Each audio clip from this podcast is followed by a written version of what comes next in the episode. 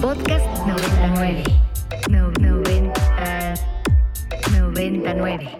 De los anfiteatros griegos a los luminosos escenarios de Broadway. Vamos tras bambalinas. Esta es la tercera llamada. Comenzamos. Ibero 90.9 presenta Inspiria en escena. La agenda de teatro, danza y ópera. Se abre el telón. Inspiria en escena.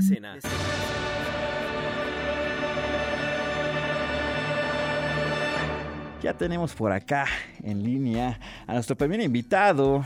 Él viene para hablarnos acerca de Torrente Teatral, esta compañía multidisciplinaria que alza la voz ante las injusticias. Mase, ¿cómo estás? Hola, hola, ¿qué tal? Muy bien, muchísimas gracias por la invitación. No, al contrario, gracias a ti por venirnos a platicar acerca de esta compañía que, insisto, tiene una particularidad y es que habla acerca de las injusticias, este, esta forma también en cómo las artes escénicas pues ayudan a traer al debate y por supuesto también al diálogo este tipo de, de situaciones en nuestro país. Cuéntanos un poco acerca de cómo surge esta compañía. Pues igual, justo, ¿no? Surge como un, nos gusta llamarle una trinchera, desde donde varias voces a modo de colectividad decidimos pues manifestarnos y darle voz a, esto que, pensamos, que intuimos y percibimos del, del, mundo en el que vivimos. Y, bien, como dices, ¿no? No, no se trata de, de encontrar la solución a los problemas que tengamos, que de hecho no, no, tenemos la solución, pero sí tenemos como las ganas de saber que no somos las únicas personas que estamos pensando que algo está mal y entonces es así como surge cada proyecto que se hace. Una de las particularidades de esta compañía es que convergen diferentes metodologías artísticas y disciplinas de la mano de asociaciones civiles, por supuesto, a favor de toda la sociedad allá en la laguna. Eh, platícanos un poco qué tipo de expresiones son las que llegan a utilizar en sus puestas en escena y, por supuesto, eh, de qué forma es que intervienen también estas, asociaciones civiles. Pues un poco es, digo, es este punto de convergencia entre artistas de acá de, de la comarca lagunera y cada artista aporta su experiencia y su disciplina. Hemos tenido colaboraciones con personas que se dedican a la danza contemporánea, hemos también tenido intervenciones multimedia en nuestras piezas escénicas, eh, actuación, de canto, todo, ¿no? Todo, todo, todo este, entra. También artistas plásticos nos han echado la mano para, para todo lo que es lo visual y, y ha sido muy, muy enriquecedor poder también convertirse en este punto de encuentro para artistas en, en, la comarca lagunera. Y por parte de las asociaciones, un, poco es esto, ¿no? sería muy, muy cuestionable si hablamos de, estos temas con obras o proyectos que busquen el enriquecimiento de los bolsillos de quienes están participando, ¿no? Claro. No, no sentimos que no sería moral o ético siquiera, ¿no? sería muy cuestionable. Entonces lo que hacemos es, eh, digamos que asociarnos por proyecto con alguna asociación, más bien buscamos una asociación que esté encausada al, al movimiento o en pro de lo que estamos hablando y ya en, en, esta sociedad, en esta asociación, con, esta, con estos colectivos también, buscamos hacer mancuerna para lo recaudado, si no es que la totalidad de lo recaudado, un gran porcentaje de, recaudación de, taquilla, se dona para que estas personas que sí están en activo tratando de, resolver y de solucionar todo esto, puedan tener, digo, hay un ingreso muy, muy significativo, muy simbólico, con ello puedan seguir con sus actividades. Este año ya montaron cinco. Ah, perdón, perdón. Dime, dinos, dinos. No, que es eso, ¿no? también se vuelve como interesante como las, las asociaciones nos buscan después, o sea, nosotros nos acercamos, tenemos como una temporada y luego nos siguen buscando para decir, oye, eh, me gustó la dinámica, nos ayudó bastante. ¿Cómo ves? ¿Podemos hacerlo otra vez? Se habla ya con los artistas y tenemos la agenda libre, con gusto lo hacemos, ¿no? Y, es de esa forma en la que nos gusta colaborar y sentir que estamos aportando un granito de arena, aunque sea, a las luchas sociales. Muy bien, este año han montado cinco obras, de las cuales tres son de dramaturgia propia del colectivo, como Las aventuras de Alex y Silverio o La inexplicable futilidad de la ilusión, obra Cabor del tema de la depresión y Tijuana 530, montaje que toca el tema de violencia de género y feminicidio. Esta última se ha presentado desde 2019 y a la fecha pues es la que, han tenido, la que ha tenido mucho más éxito entre la comunidad lagunera. Cuéntanos cuáles son los proyectos que tienen eh, o que están trabajando y desarrollando actualmente.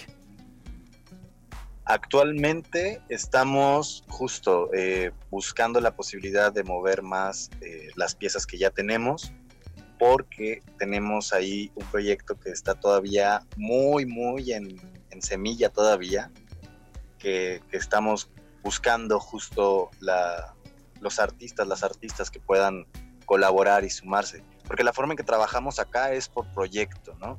Eh, surge un proyecto, una necesidad de hablar de algún tema en particular y ya se empieza como a convocar artistas con quienes nos gustaría colaborar y ver si les late, eh, también si son militantes de la idea que estamos como lanzando, ¿no? Y ya de esa forma se va, eh, se va gestando el proyecto. Este proyecto que tenemos es acerca de una colonia que está acá en Torreón, Coahuila, bueno, está en el límite entre Torreón, Coahuila y Lerdo, que es Durango, entonces está entre dos estados, pero ningún estado la reclama como propia, entonces ahí los servicios están pues inexistentes.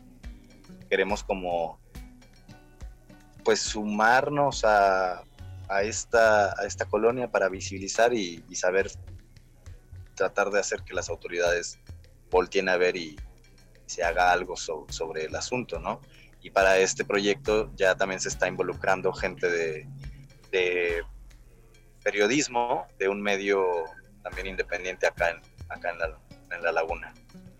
Y es que justamente, qué, importante, ¿no, Emase, el, retomar esto, esto que decías también hace un momento, que no, no se busca adoctrinar, sino expresar lo que a final de cuentas nos aqueja como, como sociedad. Y al mismo tiempo buscar los caminos como colectividad y buscar estas estrategias que pues nos ayuden a hacer las situaciones mucho más llevaderas. Y al mismo tiempo también pues el el exponer estos temas que desgraciadamente muchas veces eh, ya se han hecho tan cotidianos que a veces los olvidamos o parece que están ahí, pero no les ponemos mucha atención.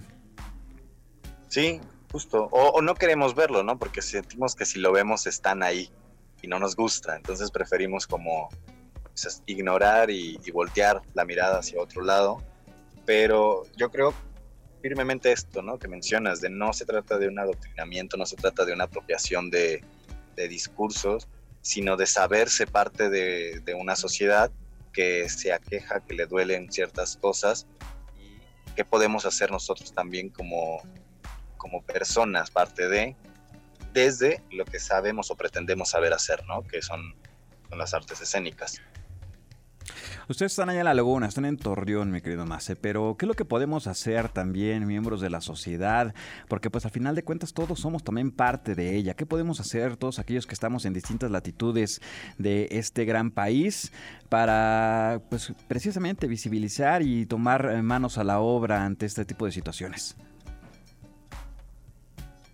Yo creo que primero que nada estoy 100% seguro que así como nosotros hay otras colectivas, otros grupos que también desde lo que hacen buscan eh, visibilizar estos discursos, buscan visibilizar las problemáticas sociales que nos aquejan y seguramente hay uno o varios en donde nos estén escuchando.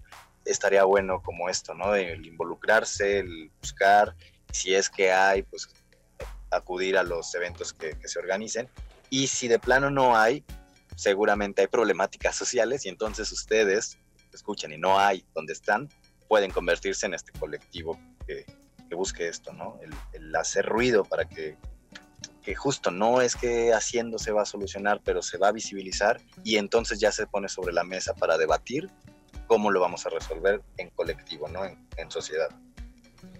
Mase Medina Barajas, director y fundador de esta agrupación Torrente Teatral. Por favor, si pudieras compartirnos sus medios de contacto y dónde pueden estar pendientes de todo lo que surja con esta compañía teatral. Claro que sí, en Instagram nos encuentran como Torrente Teatral y en Facebook igual, Torrente Teatral. Igualmente, ¿dónde pueden ponerse en contacto? Quizás para alguien que tenga algún proyecto que le gustaría desarrollar, alguna iniciativa con ustedes. Para mayor facilidad, ahí en las redes sociales o incluso en mi Instagram, este, Mace Medina, ahí también pueden contactarme. Con gusto nos sentamos a, a platicar.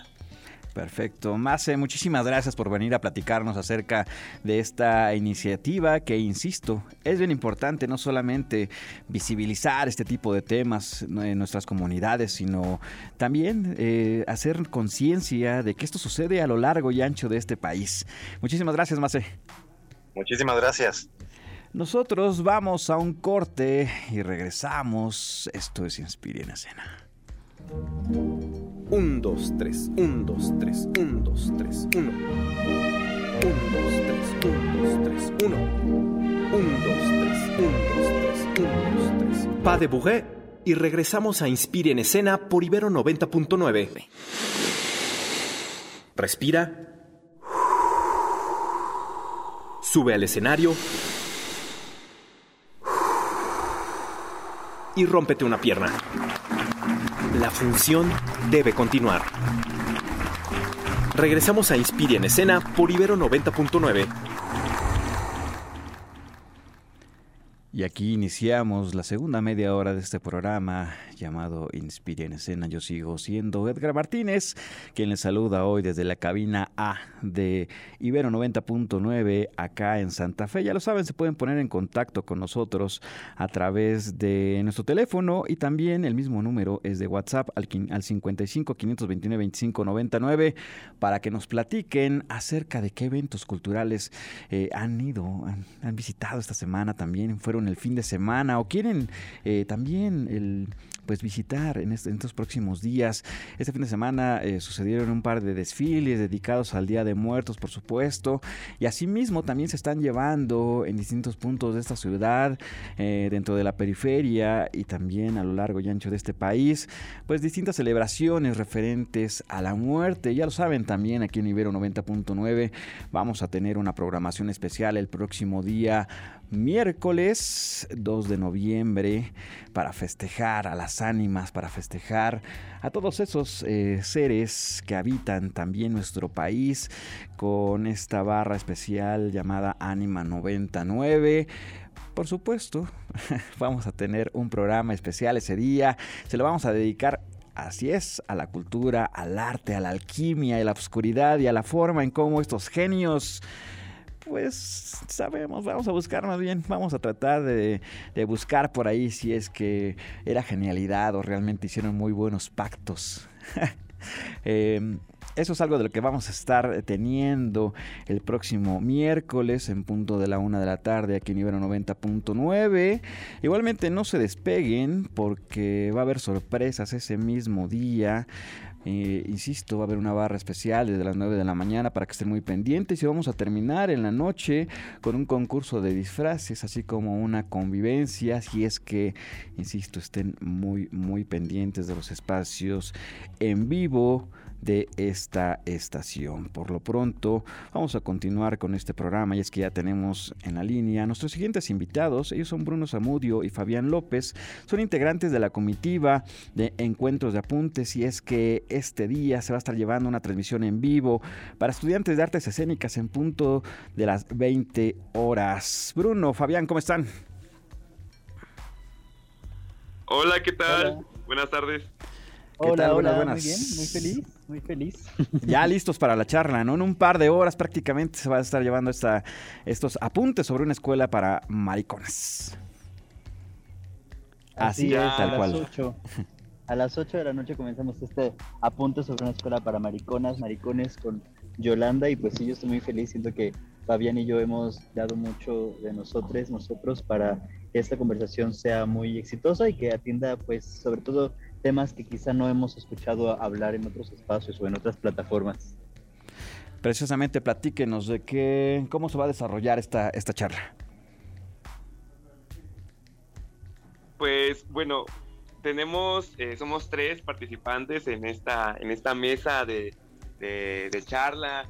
Eh, Yolanda, eh, una famosa draga de la Ciudad de México, va a estar con, con nosotros dos compartiendo pues espacio.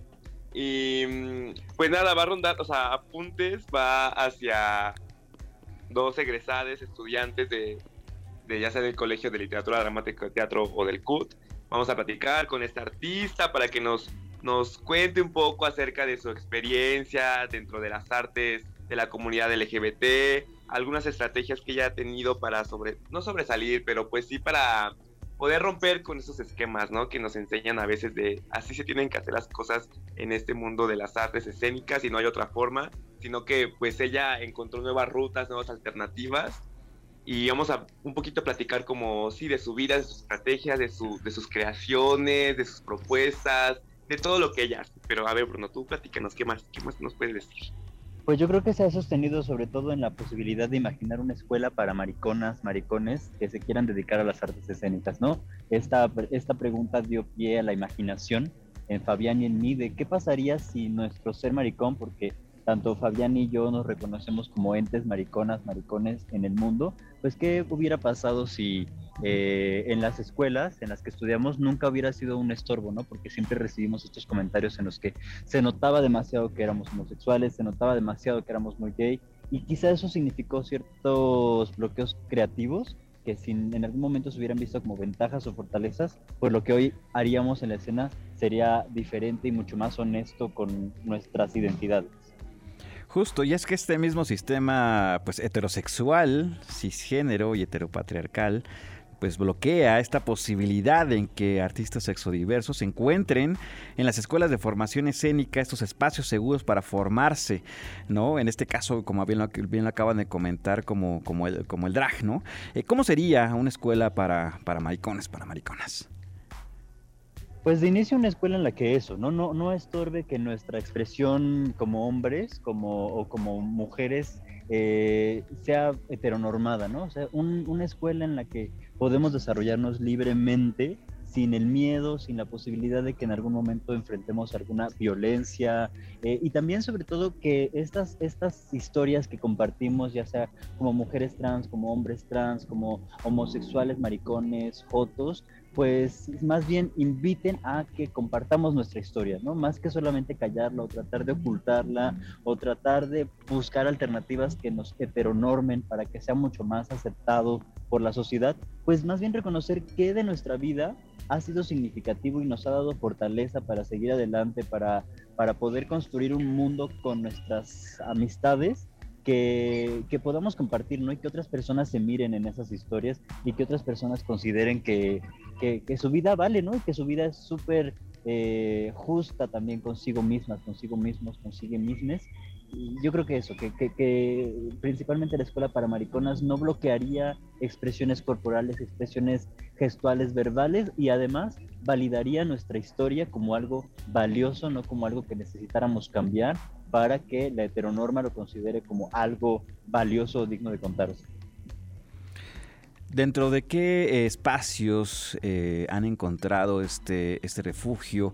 Imagino que muchos de ellos han creados también por la misma colectividad. Eh, de sexo diverso, ¿no? Así es como han encontrado también estos espacios de refugio. Pero actualmente existen estos espacios ya, estos espacios de educativos que eh, ayuden a la inclusión.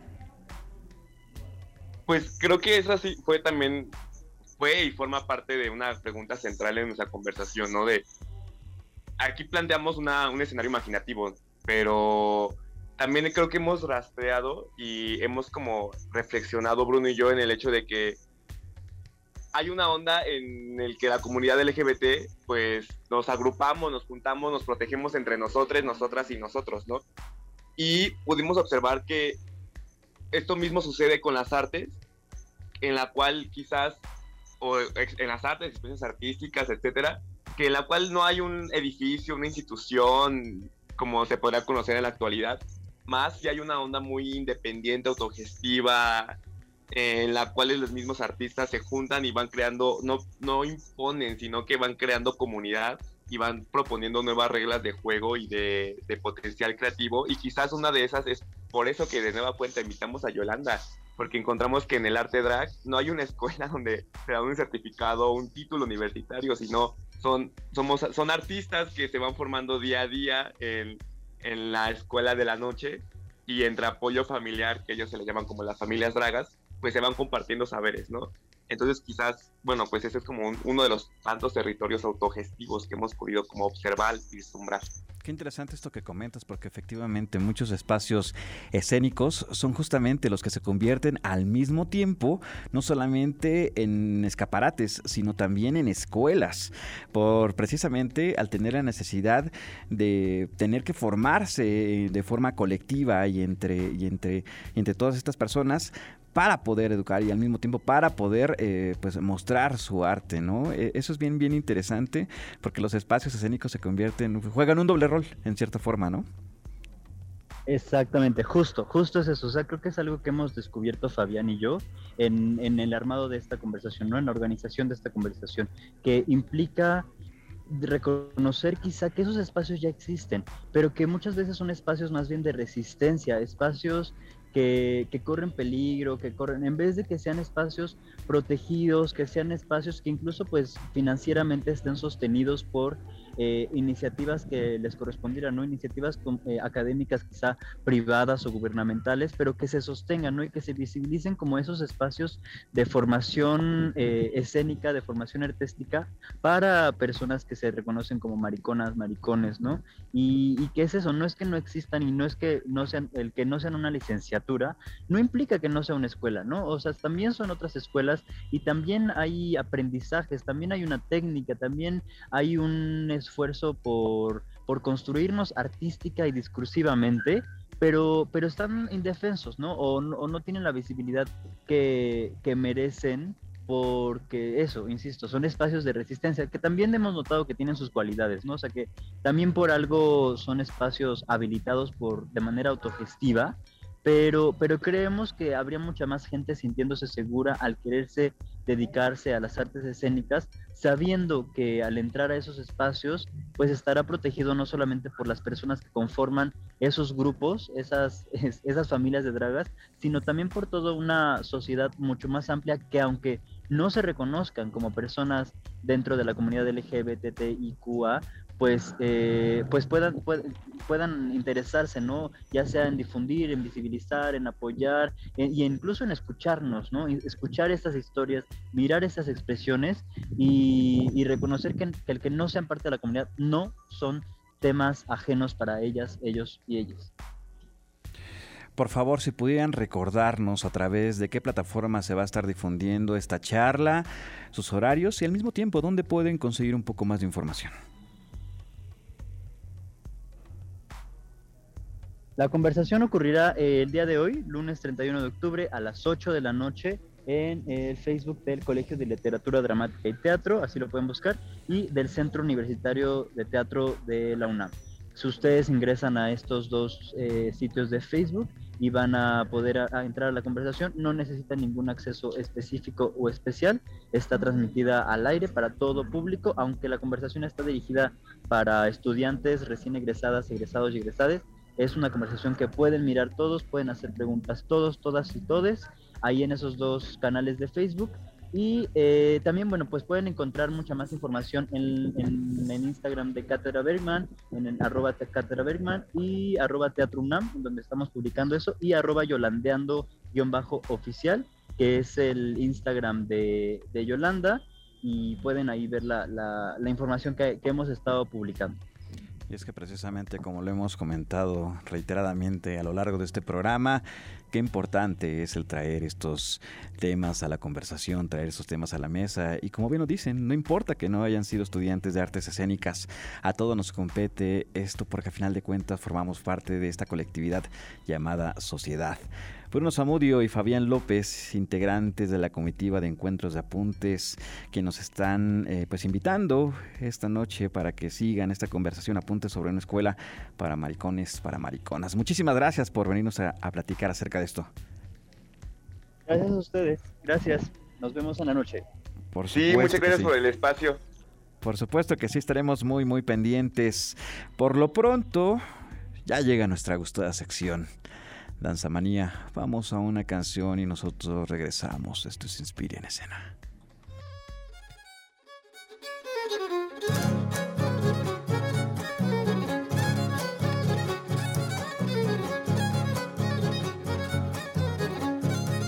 Guapango es un género musical mexicano basado en compás ternario, interpretado en tres variantes: el guapango típico o son huasteco, interpretado por el trío huasteco, el guapango norteño, interpretado por el conjunto norteño y el, guapango de mariachi. Los llamados guapangueros son también conocidos como trío huasteco.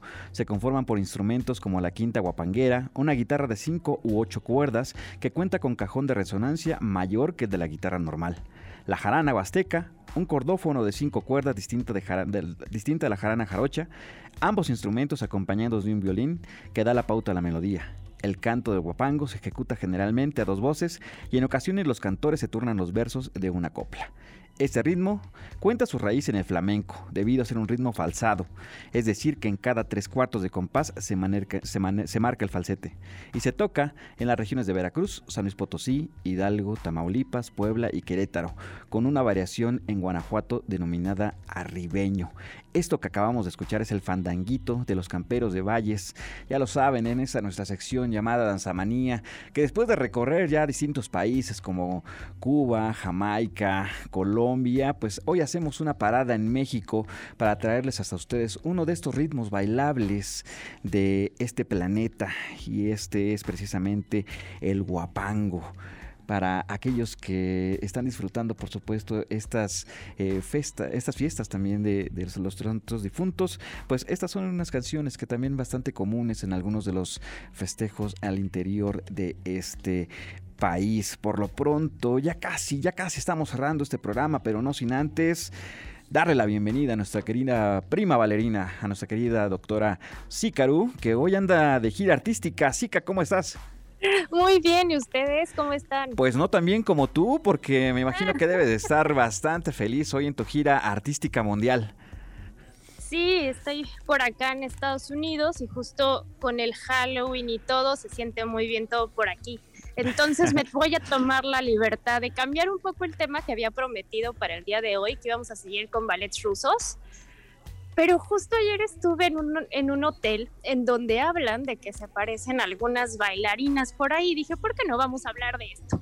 Ok, interesante el tema. ¿Se te apareció alguna, alguna bailarina o, o no? Todavía no. Pues no todavía, pero les cuento un poquito. Eh, estuve ayer en el Palmer House Hotel en Chicago y resulta que era un lugar en donde se, se hacía un show de las Rockets, estas bailarinas que bailaban todas muy semejantes. Y fue muy curioso porque resulta lo siguiente, ya les había contado yo que muchas de las bailarinas de shows habían aprendido a bailar ballet clásico al principio, no sé si se acuerdan. Sí, sí, sí.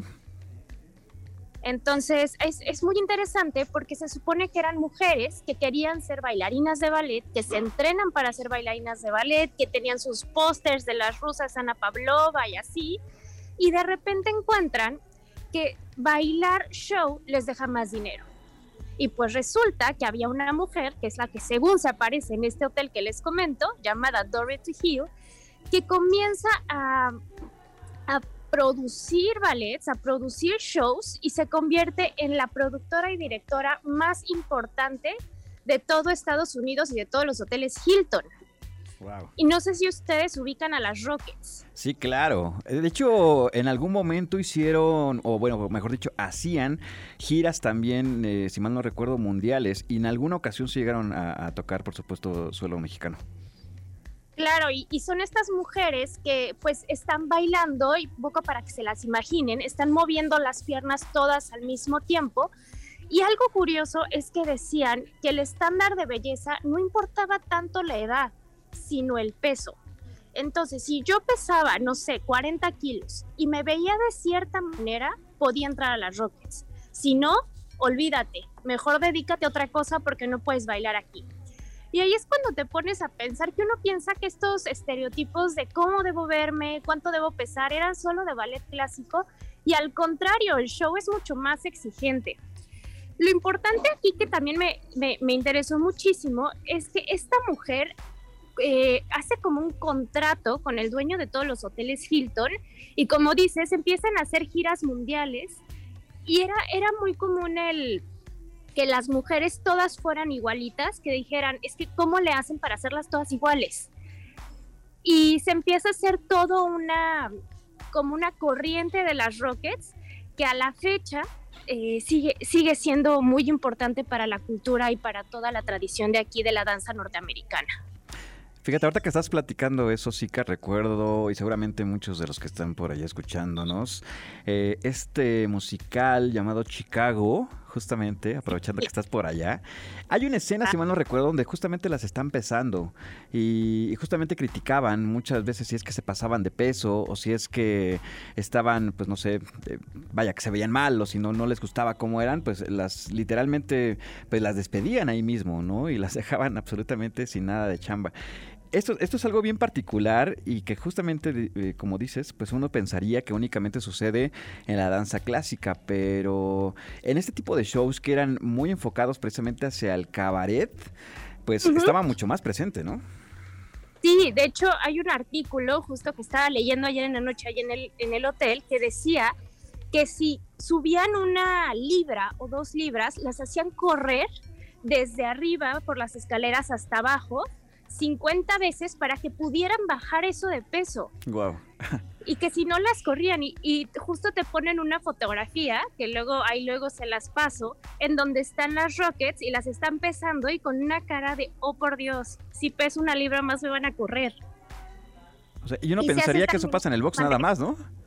exacto pero ahí es al revés hay que eso un poco más ¿O, es al revés también? Pues, ¿Tienen que bajar? No, también tienen que bajar también. Y si, se pasan tantito, también les dan una hora, media hora más o menos para que vayan al sauna o para que vayan a correr un poquito y, bajen las libras.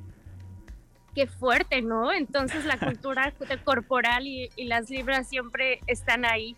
Sí, oye, y bueno, y en, este, en este contexto precisamente de Halloween y todo esto, a donde tú fuiste era un, era un recorrido, era o está abierto hacia el público y tú puedes llegar y de repente entras y te cuentan la historia o cómo está.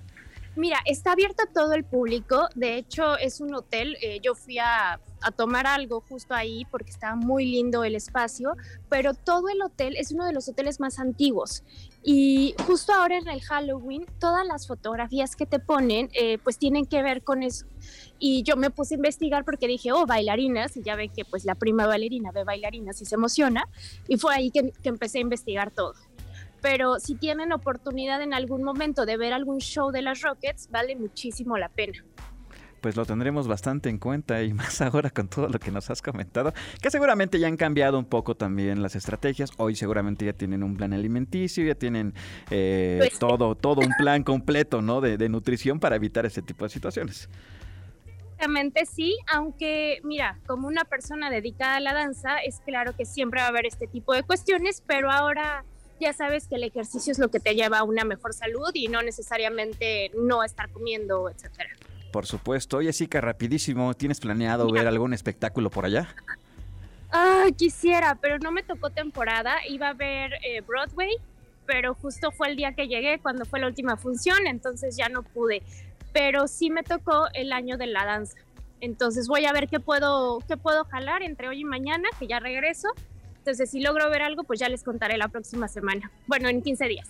Muy bien, perfectísimo. Nuestra prima Valerina Sícaro Vázquez, muchas gracias por eh, darte tu tiempo de tu gira mundial para venirnos a platicar acerca de estas cosas. Muchas gracias a ustedes. Y pues vine en gira más académica, más de investigación académica, pero ya saben, yo tengo varios labs. Perfecto. Sica, muchísimas gracias. Nos, nos escuchamos por acá y nos vemos dentro de 15 días. Órale, un abrazote, cuídense mucho.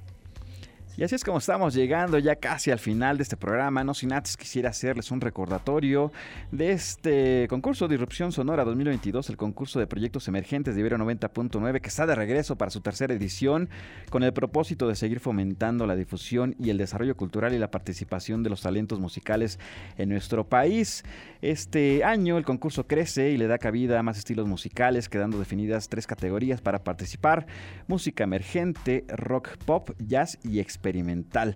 Habrá un solo ganador en cada categoría, teniendo como premio la grabación profesional de un EP en el mítico Estudio 19 y más sorpresas de parte de nuestros patrocinadores. Ya lo saben, la convocatoria ya está abierta. Podrán registrar sus proyectos del 17 de octubre al 4 de noviembre, consultando las bases, ya lo saben, en ibero909.fm, diagonal disrupción 2022. Por lo pronto, nosotros llegamos al final de este programa. No sin antes agradecerle a mi buen Agustín en los controles. Ya lo saben, pueden quedarse aquí en la, sintonía de Ibero 90.9. Ya viene Rosa Gildar y tengo otros datos. Ya está por acá Vampi también. Hola. Yo fui Edgar Martínez y nos escuchamos la próxima semana. Esperemos que esté por acá nuestra querida Pau Castañeda para acompañarnos. Bye. Por hoy, la función ha llegado a su fin. Se apagan las luces, se cierra el telón. Ahora en el escenario, solo reina el silencio. O al menos hasta la próxima función de Inspiria en escena, por Ibero 90.9. Para más contenidos como este, descarga nuestra aplicación disponible para Android y iOS o visita ibero909.fm.